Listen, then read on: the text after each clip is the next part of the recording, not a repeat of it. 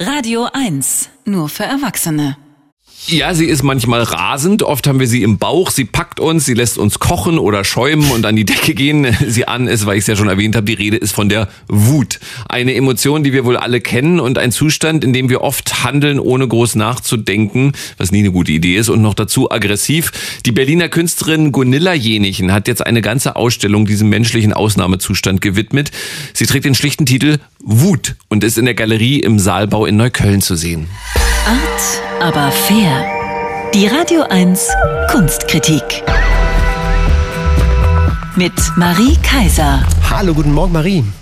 Guten Morgen, ihr zwei. Guten Morgen. Ist Gunilla Jenichen eine besonders wütende Künstlerin oder was hat sie dazu gebracht, Wutkunst zu produzieren?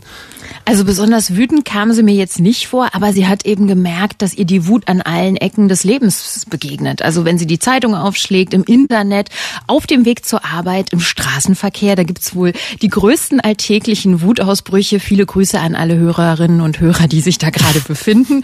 Und da geht's eben Gunilla Jenichen wie den meisten von uns. Und gerade, dass die Wut so ein ambivalentes Gefühl ist, das hat sie interessiert. Und als Malerin natürlich auch, dass die Wut unsere Gesichter komplett entgleisen lässt und kulturübergreifend auch ähnliche Mimik hervorruft. Es schieben sich immer die Unterlider gegen das Oberlid, es bildet sich immer eine senkrechte Falte auf der Stirn und der Mund wird ganz unkontrolliert. Also entweder verzieht er sich stark oder man zeigt die Zähne oder reißt eben auch den, den Mund stark auf.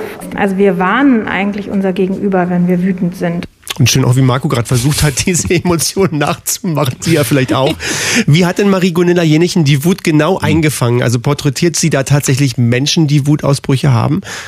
Nein, das sind keine Porträts. Es geht ihr gerade nicht darum, so eine bestimmte Person erkennbar zu machen. In den ersten Ölbildern ihrer Wutserie, da sind noch Personen zu erahnen, dass es irgendwie eine Frau ist oder ein Mann, aber das lässt sie immer mehr hinter sich, um die Wut an sich zu malen. Da sieht man zum Beispiel einen riesigen, weit aufgerissenen, kreisrunden Mund in leuchtendem Orange, in dem sich ein düsterer Wutschlund auftut, so ein schwarzes Loch umrahmt von ein paar gefletschten Zähnen. Die Nase sind nur noch zwei schwarze Löcher, die Augen so Schlitze zusammengekniffene und sie benutzt sehr leuchtende, expressive, fluoreszierende Farben, also knallorange, neongelb zum Beispiel, also Farben, die auch benutzt werden zum Beispiel ja für Sicherheitswesten oder Warnschilder. Also dieser große runde Mund, der sieht ein bisschen aus wie so ein Stoppschild, wenn man genau hinschaut. Und wie gut das funktioniert, das habe ich am eigenen Leib erfahren. Ich bin nur im Dunkeln an der Galerie im Saalbau in der Karl-Marx-Straße so vorbeigefahren und da leuchtet es mir schon so entgegen, dass ich sofort anhalten wollte, um zu schauen, was leuchtet denn da eigentlich so warnt? Ja, wie ist es denn, sich das wütende Gesichter aus der Nähe anzuschauen? Wirkt die Wut dann ansteckend? Wurdest du auch wütend, Marie?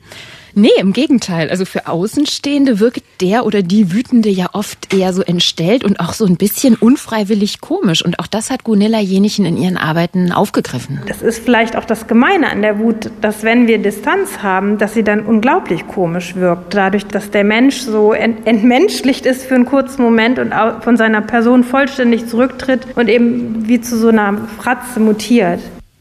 Ja, und man sagt ja auch sich selber vor Wut nicht mehr kennen. Und dieses Fratzenhafte, das fängt Gunilla Jenichen in ihren Arbeiten ein. Also sie hat sich bewusst immer mehr vom menschlichen Gesicht gelöst zu so einer abstrakteren, universelleren Figur und hat sich dabei auch Inspiration gesucht beim japanischen No-Theater. Da gibt es ja so Masken, die die Schauspieler aufsetzen auf der Theaterbühne mit so überzeichneten Gefühlsausdrücken. Und daran erinnert das. Hm, aber so eine Ausstellung nur mit Wutgesichtern, ist das nicht auch ermüdend bei, bei aller Komik?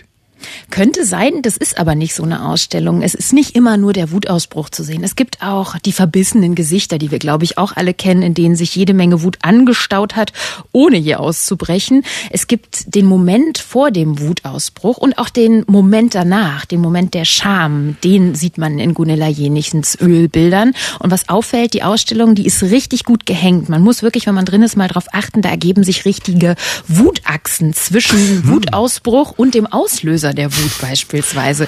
Es gibt sie nämlich auch in der Ausstellung, die chemischen Gesichter, die denen gehören, die die Wut bei anderen auslösen. Gunilla Jenichen nennt die die Provokateure. So oft ist es eine Form von Provokation und es ist sogar oft so, dass der Provozierende selber die Wut in sich trägt und weil er sie nicht ausleben kann, provoziert er sein Gegenüber, was dann diesen Ausbruch lebt, was der Verursacher vielleicht gar nicht so konnte.